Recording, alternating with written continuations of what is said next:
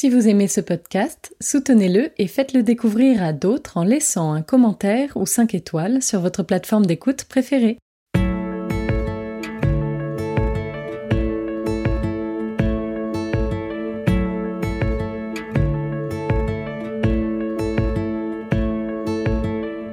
Vous écoutez La philanthropie en question, le podcast qui vous emmène au cœur de la recherche sur le don. Chaque mois, la chaire philanthropie de l'ESSEC vous partage et met en perspective les grandes idées d'un chercheur, d'un article ou d'un ouvrage éclairant. Une invitation à écouter ce que nous dit la recherche pour mieux comprendre la philanthropie et ses enjeux.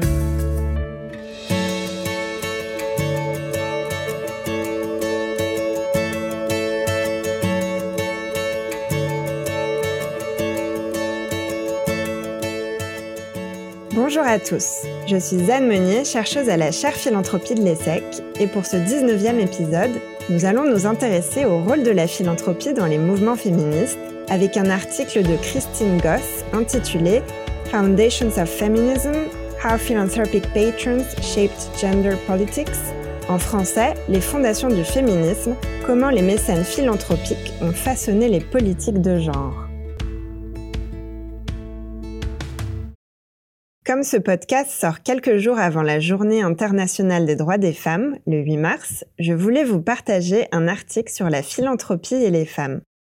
J'ai trouvé celui-ci très intéressant car, tout en traitant de philanthropie, il offre un regard original sur les mouvements féministes dans une perspective de sciences politiques et de sociologie des mobilisations. Plus largement, s'il existe de plus en plus de travaux autour des questions du rôle politique de la philanthropie et de son lien avec la démocratie, l'approche en termes de genre est rare. C'est donc un article qui croise la science politique, l'étude de la philanthropie et les études sur le genre, ce qui le rend unique et mérite de lui consacrer un épisode de notre podcast. Christine Ann Goss est professeure à la Sanford School of Public Policy qui est l'école de politique publique de l'Université de Duke aux États-Unis. Elle est très connue pour ses travaux sur la vie politique, les engagements et en particulier les raisons pour lesquelles les gens s'impliquent dans la vie publique. Ses projets récents portent sur le rôle des milliardaires philanthropes dans les débats politiques. L'article est paru en 2007 dans la revue Social Science Quarterly, qui est une très bonne revue internationale de sciences sociales. Le texte s'intéresse donc au rôle de la philanthropie dans les mouvements féministes de la seconde moitié du XXe siècle aux États-Unis.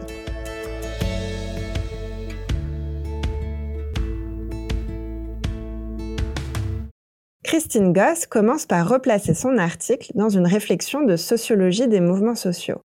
Elle part d'un constat. Les travaux de recherche qui ont analysé comment les mouvements collectifs émergent se sont centrés sur deux variables en particulier. La première, la capacité à mobiliser des ressources. Et deuxièmement, la capacité à créer un cadre d'action collective qui va transformer des sympathisants passifs en participants engagés. Mais au-delà de l'importance des ressources d'une part et des cadres d'autre part, les chercheurs ont peu regardé comment les deux étaient liés. C'est d'autant plus étonnant que des études ont en revanche montré l'influence qu'ont les donateurs sur les priorités et les objectifs des organisations du secteur à but non lucratif. L'article examine le rôle d'un acteur clé dans l'apport de ressources, les fondations philanthropiques, en analysant comment elles vont participer à développer un certain cadre d'action collective.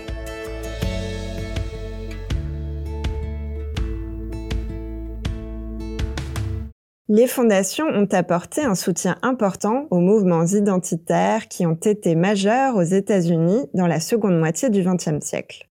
Mais il faut rappeler, comme le fait l'auteur, que les chercheurs ont peu regardé de quelle manière elles ont fait la différence dans l'origine, les stratégies ou l'impact de ces mouvements.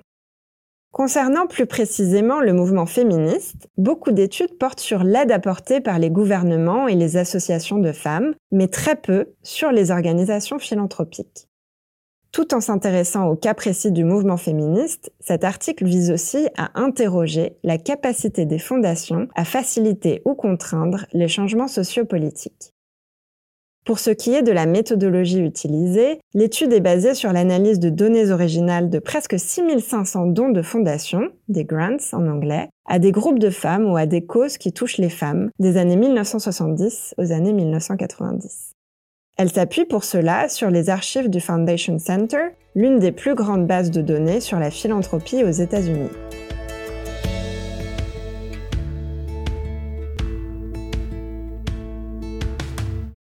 La première grande idée de l'article est le rôle clé des fondations dans les mouvements féministes.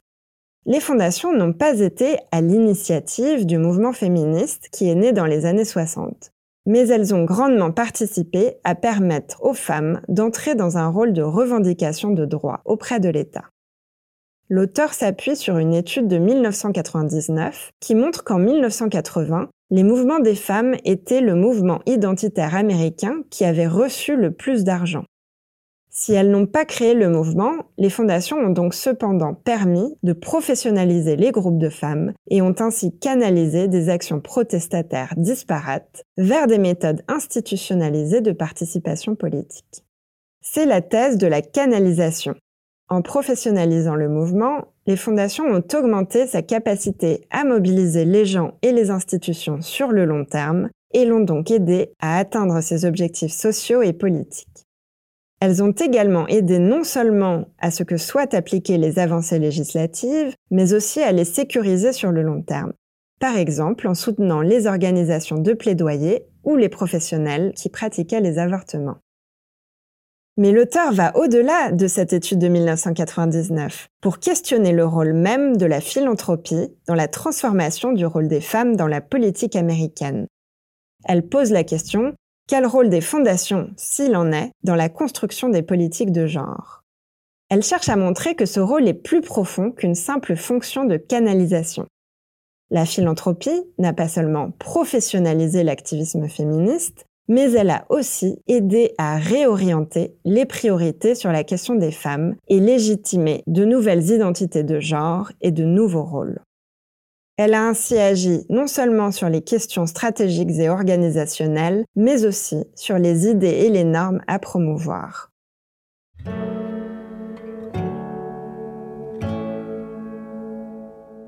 La deuxième grande idée est que les fondations ont participé à segmenter les identités de femmes dans le mouvement féministe. C'est un point un peu complexe, mais l'idée est que le mouvement féministe a permis de segmenter les femmes américaines en différentes identités politiques pertinentes. Il ne s'agit plus de considérer les femmes dans leur globalité, mais en de multiples identités. Les femmes travailleuses, les femmes pauvres, les femmes lesbiennes, les femmes enceintes, les femmes battues, etc. Cette segmentation et diversification identitaire du mouvement féministe a émergé par un processus complexe. En effet, les financements que les fondations apportaient aux organisations qui cherchaient des fonds ciblaient des problématiques spécifiques propres à des groupes identitaires spécialisés. Par ce mode de financement, elles les ont encouragées à se présenter en sous-communauté. Elles ont ainsi participé à la segmentation et diversification identitaire du mouvement, non conçu comme uni, mais comme un assemblage d'intérêts particuliers. L'auteur détaille l'exemple de la Fondation Ford et la manière dont cette fondation a pensé la question des femmes à travers les époques. Plutôt que de l'aborder de manière générale, elle l'a subdivisée en plusieurs catégories et l'a transversalisée en l'intégrant à tous ses programmes. L'une des questions qui se pose est de savoir si ces identités fragmentées auraient été découvertes en l'absence de financement et de validation externe.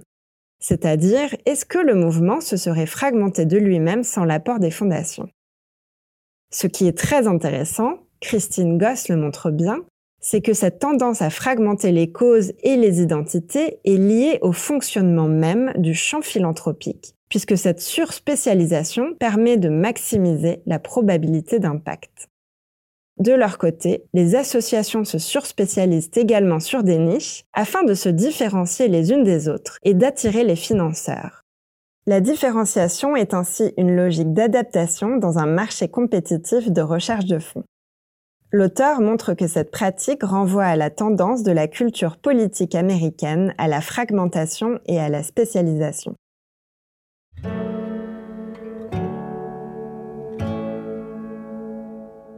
La troisième grande idée est que les fondations ont contribué à construire les politiques de genre en choisissant quelles idées et quelles normes privilégier.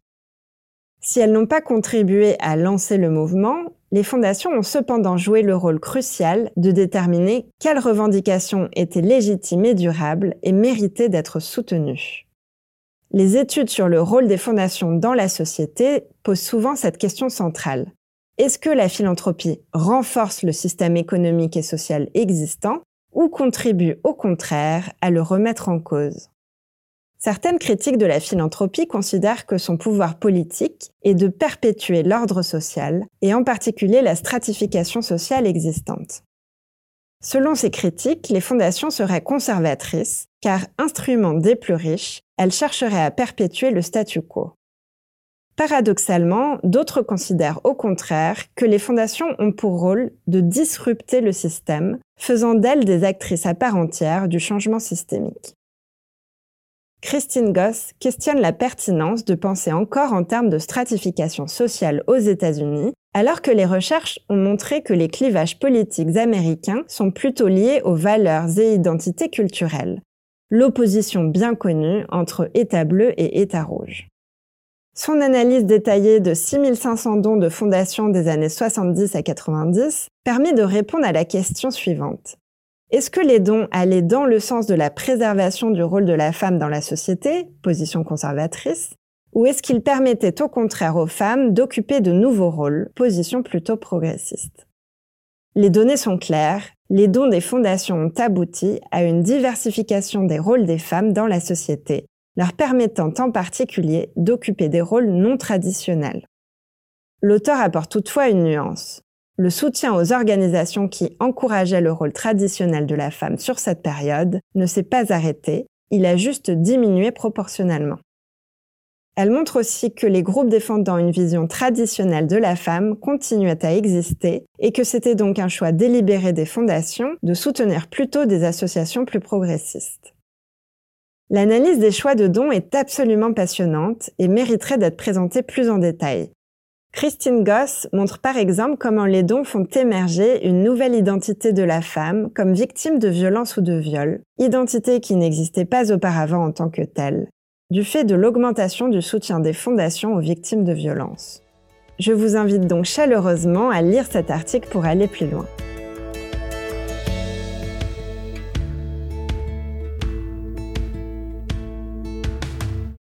Pour conclure, j'aimerais revenir sur un point central qui est abordé dans l'article et qui me semble soulever des questions passionnantes sur le rôle politique et démocratique de la philanthropie, dans le cas américain ici, mais plus largement je pense.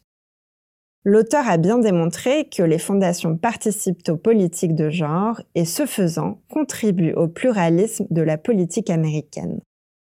Selon elle, il est essentiel de penser les implications sociales et politiques de cette division de l'univers des femmes en sous-groupes identitaires distincts. L'une des implications est que les femmes marginalisées historiquement reçoivent validation et assistance. En effet, une fois que les femmes sont catégorisées en sous-populations considérées comme dignes d'intérêt, il est moins probable qu'elles soient négligées. Mais d'un autre côté, cet hyperpluralisme de la fin du XXe siècle a aussi diminué la capacité du genre à unir les femmes autour d'une cause commune. Cette différenciation identitaire les a mises en concurrence pour l'action et l'attention. Se pose alors la question centrale du rôle de la philanthropie dans le pluralisme politique. Les fondations ont-elles contribué à la fragmentation de la société en encourageant les politiques identitaires ou au contraire à l'unification de la société en amenant des groupes sociaux marginalisés à être intégrés dans la vie politique, sociale et économique. En somme, on peut se demander si les fondations contribuent à une forme de fragmentation ou d'unification de la vie politique et de nos sociétés occidentales. En distribuant de l'argent, elles jouent en fait un rôle clé de légitimation. Elles légitiment des idées et les groupes qui les portent, et permettent à des notions privées de devenir des revendications publiques. Elles contribuent ainsi à structurer les agendas politiques. L'auteur conclut sur une jolie formule. Les fondations sont la main invisible qui façonne le pluralisme américain, une force que les sciences sociales tentent à négliger à leur propre péril intellectuel. Une réflexion qui, si elle ne s'applique pas directement à notre société française, est à garder à l'esprit, car choisir une cause, c'est aussi contribuer à la construire.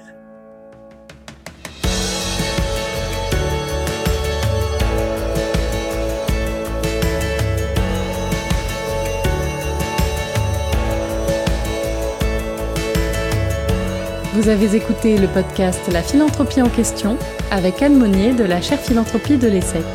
Pour aller plus loin, nous vous invitons à parcourir les références listées en description de l'épisode. Vous y trouverez également notre site internet et notre compte Twitter. Rendez-vous chaque dernier mercredi du mois pour un nouvel épisode. À bientôt!